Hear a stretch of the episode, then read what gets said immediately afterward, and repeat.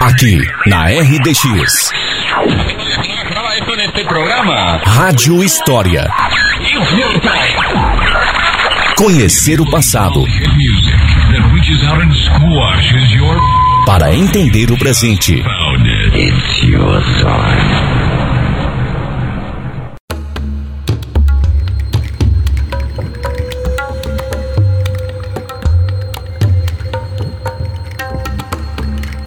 ouvintes do Rádio História, bom dia!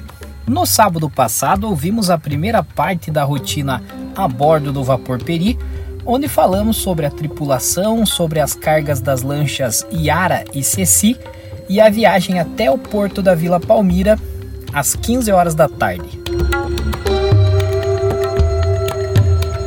Foguista, põe fogo nessa caldeira que precisamos chegar até Porto Amazonas. O piloto, juntamente com o comandante e alguns passageiros, tomam um chimarrão. O vapor acha-se dentro da volta viva e estreita de Taquaruçu. O vapor Araguari, propriedade do Sr. Augusto Tararã, descendo, apita dando sinal que vai entrar na mesma volta. Mas, de repente, o piloto do vapor Peri apita dando dois sinais de que se encontra dentro da volta. E assim, o vapor Araguari para até o Peri vencer a volta e, despedindo-se, prossegue em viagem.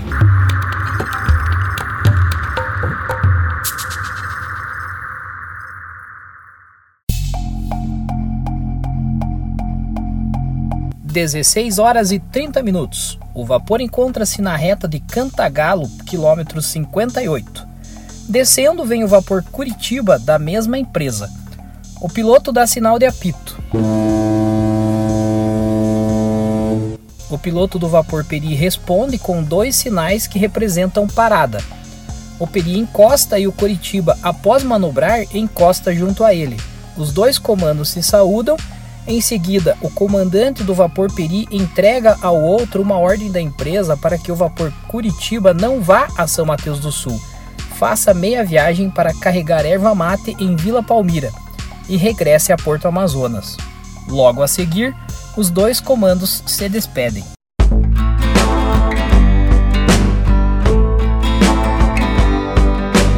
Dezessete horas. O jantar está servido e o cardápio, baseado no almoço, com pouca modificação. 18 horas, troca de turno entre piloto, maquinista e foguista. A tarde vai terminando e a noite chegando. As luzes se acendem. O vapor está na altura do quilômetro 50, Porto São Rafael ou Angico.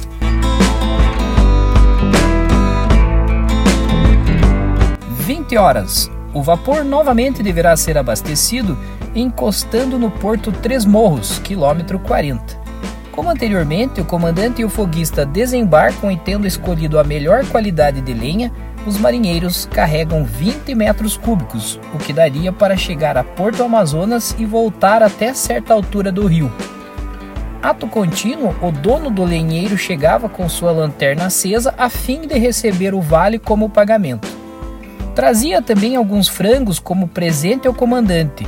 Tempo de parada, duas horas registrada no livro Diário de Bordo. Caldeira limpa, lenha boa, o foguista levanta a pressão ao máximo, o piloto procurava alcançar o vapor Sara da mesma empresa do vapor Leão e que havia passado quando Peri abastecia de lenha. Aos poucos o Peri ia tirando distância entre ambos e no direito da cerquinha, quilômetro 37, finalmente conseguiu ultrapassá-lo. 23 horas, logo ao ultrapassar o vapor Sara, o comandante que se achava na cabine de comando conversando com o piloto, diz a ele: Vamos ter neblina forte. Aos poucos, começava a fazer pequenos lençóis em cima da água.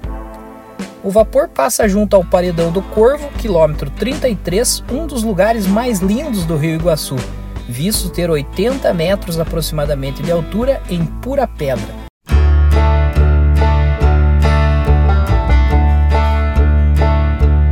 Um quilômetro rio acima, o piloto para o vapor em uma bica de água potável que sai da pedra, água usada para consumo da tripulação. Logo a seguir, prossegue viagem. O vapor encontra-se em um direito de rio, passando pelo porto de Sete Palmeiras. Descendo, vem o vapor sereno de propriedade do senhor João de Stephanie, e os dois vapores, como de costume, saúdam-se e se despedem com os sinais de apitos.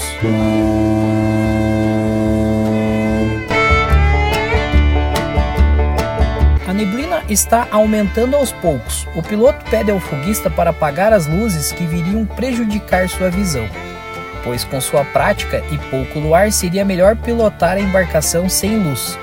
Enfim, a neblina acaba fechando totalmente e o piloto, sem mais visão, encosta o vapor, mandando o foguista amarrá-lo a fim de evitar acidente. O relógio marca 24 horas, é fim de quarto. Logo em seguida chega o vapor Sara, que ficara para trás, e encosta na polpa do vapor Peri. Assim que a tripulação tomou o café da meia-noite, todos foram dormir, permanecendo acordadas as três pessoas que deveriam assumir suas funções no segundo quarto.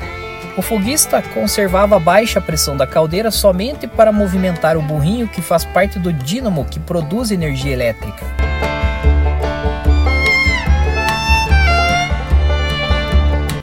Duas horas do dia 17 de julho, o vapor permanece parado. Pilotos, maquinistas e foguistas dos dois vapores conversam e tomam chimarrão na sala da caldeira.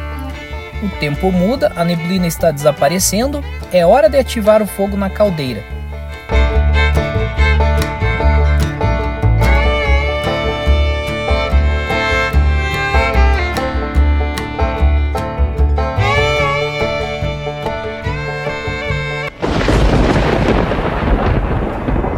Trovões, relâmpagos surgem no céu. A lua some e a chuva fica mais forte. O piloto manda o foguista soltar as amarras e assim prossegue a viagem. Tempo de parada por motivo de neblina: 2 horas e 30 minutos. 4 horas e 30 minutos. A chuva continua forte, o rio Iguaçu está enchendo bastante e aparecem vegetações flutuando sobre as águas.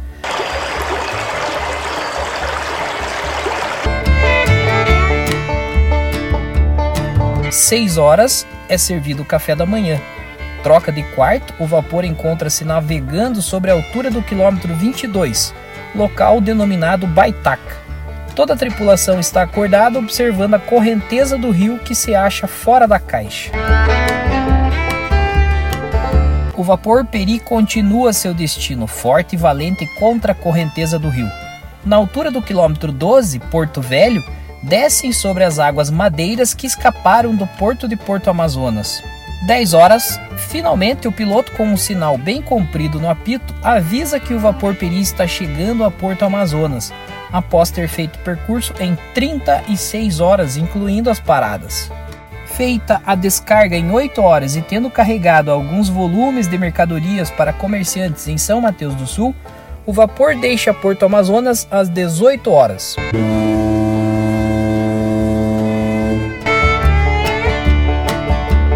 É meia-noite. A tripulação é acordada para tomar café. Troca de turno novamente e no dia 18 de julho, uma hora da manhã, o vapor Peri encosta para abastecer de lenha, no local denominado Capoeirinha, quilômetro 89. O foguista acorda os marinheiros para carregarem a lenha num total de 15 metros cúbicos. O dono do lenheiro apanha o vale de pagamento e o Peri segue seu destino uma hora e 30 minutos após. 6 horas. A tripulação acorda para tomar seu último café da viagem. Nova troca de turno. Todos os tripulantes estão atentos esperando a chegada a São Mateus do Sul. 7 horas e 30 minutos. O vapor Peri se acha na reta do Bagre, quilômetro 153. O piloto dá o primeiro sinal no apito avisando que está chegando.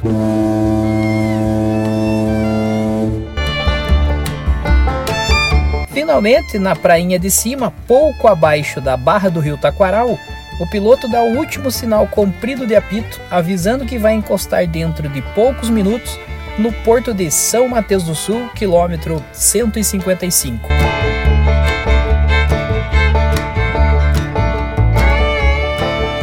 Esta foi mais uma viagem do vapor Peri, entre tantas outras.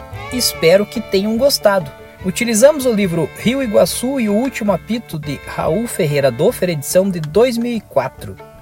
Eu sou Tiago Portes Borges para o Rádio História.